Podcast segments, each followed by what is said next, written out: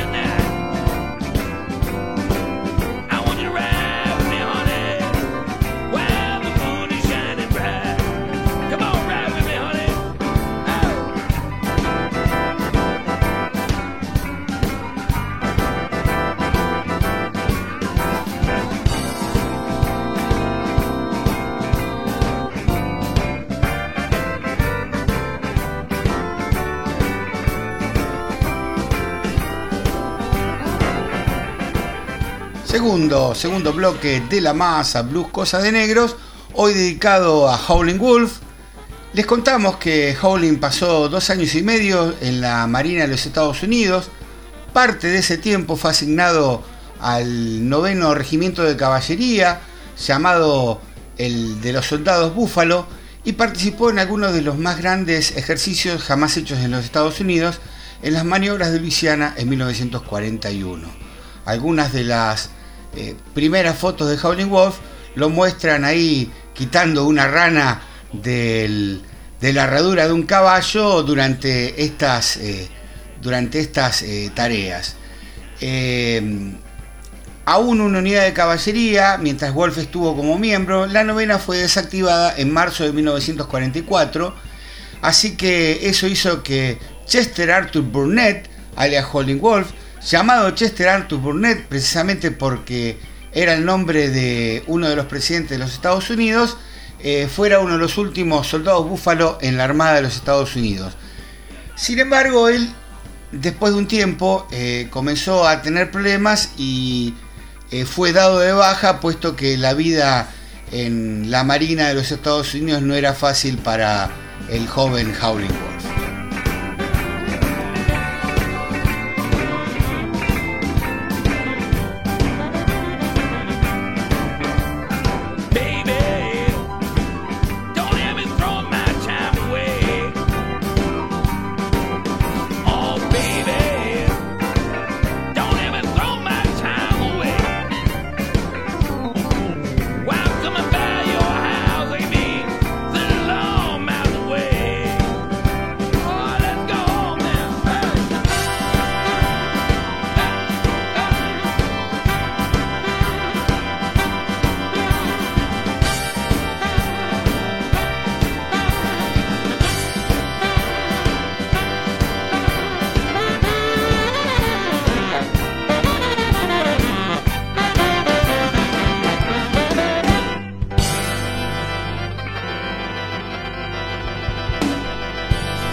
Hola, yo soy Rula y están escuchando La Masa por FM Universidad.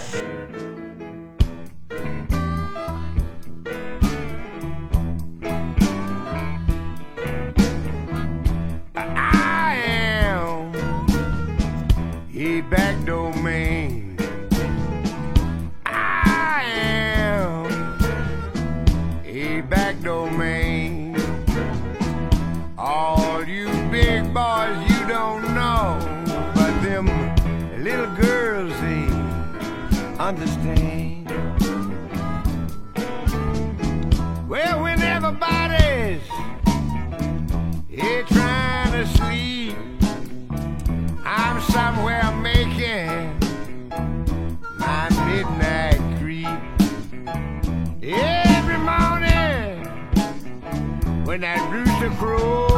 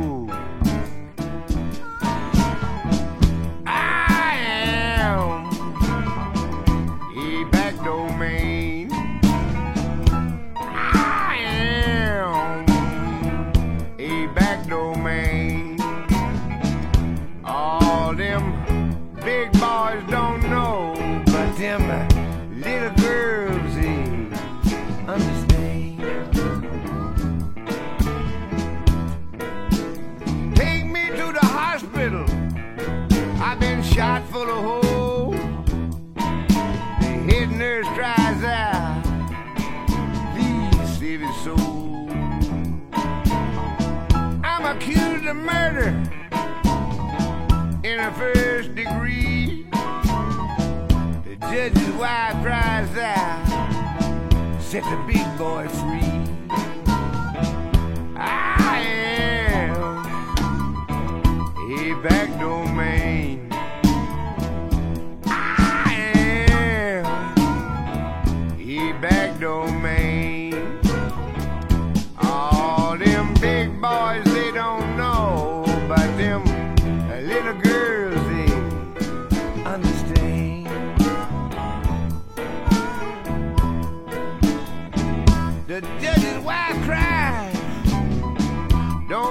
now. I'd rather be dead, six foot in the ground. When I come home, she got pork and beans. I ate more Tyson chicken and super chicken ever seen.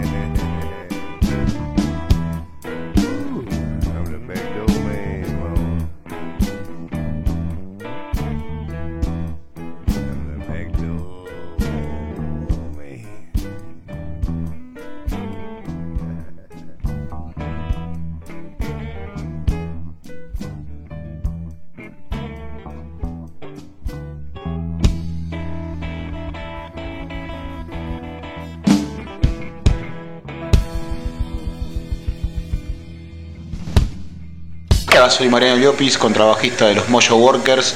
Estamos escuchando el mejor blues de La Plata en Radio La Masa.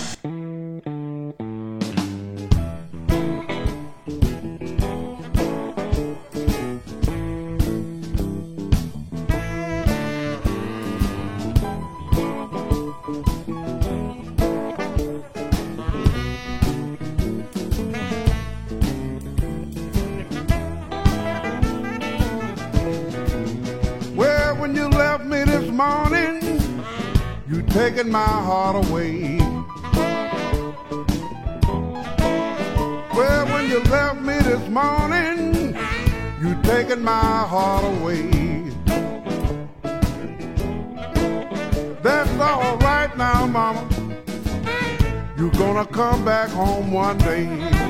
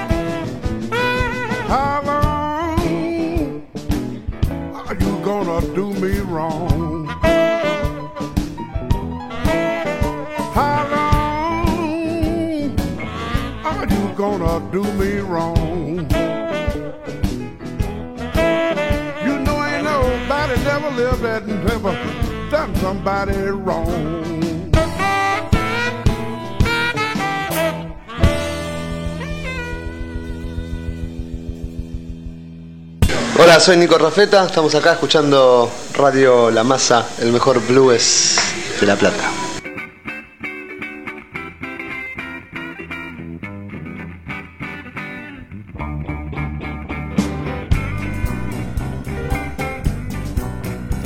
Turner fue el productor de las primeras grabaciones de Howling Wolf. Turner en esa época era hombre de R&R y aparte trabajaba para RPM Records y tocaba el piano junto a Howling. Él usó grabaciones para asegurar el contrato con Sam Phillips en Sun Records en Memphis. Las dos canciones originales, How Many More Years y Morning at Midnight, se convirtieron en los primeros dos hits de Howling Wolf, siendo vendidas y realizadas por Chess Records en Chicago. How Many More Years tuvo un par más de distinciones, fue grabada en el Memphis Recording Service alrededor de julio de 1951. El Memphis Recording Service era como se llamaba la discográfica Sun antes de llamarse Sun precisamente. Y fue realizada como el lado B para Chess el 15 de septiembre del mismo año. Y tomó el puesto número 4 en los charts. El escritor Robert Palmer cita a Willie Johnson y su trabajo de guitarra como uno de los primeros en usar los acordes de poder. ¿sí? O sea, se puede decir que esta canción fue uno de los primeros rock and rolls de la historia en ser grabados con una guitarra distorsionada.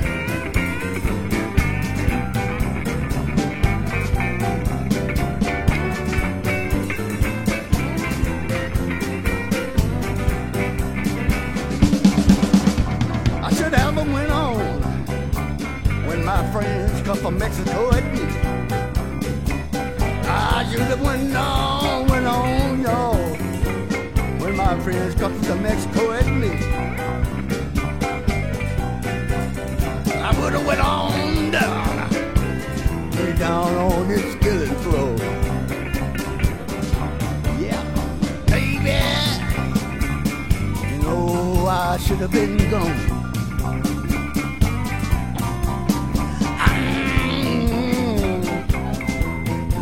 second time. time. I would have been here down, down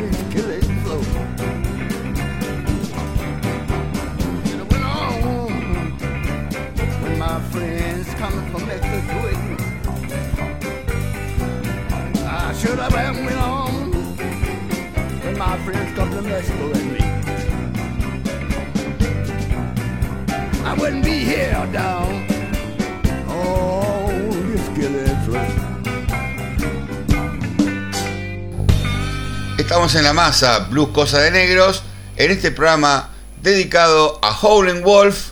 Y estamos ya terminando nuestro segundo bloque y nos vamos a ir al vivo.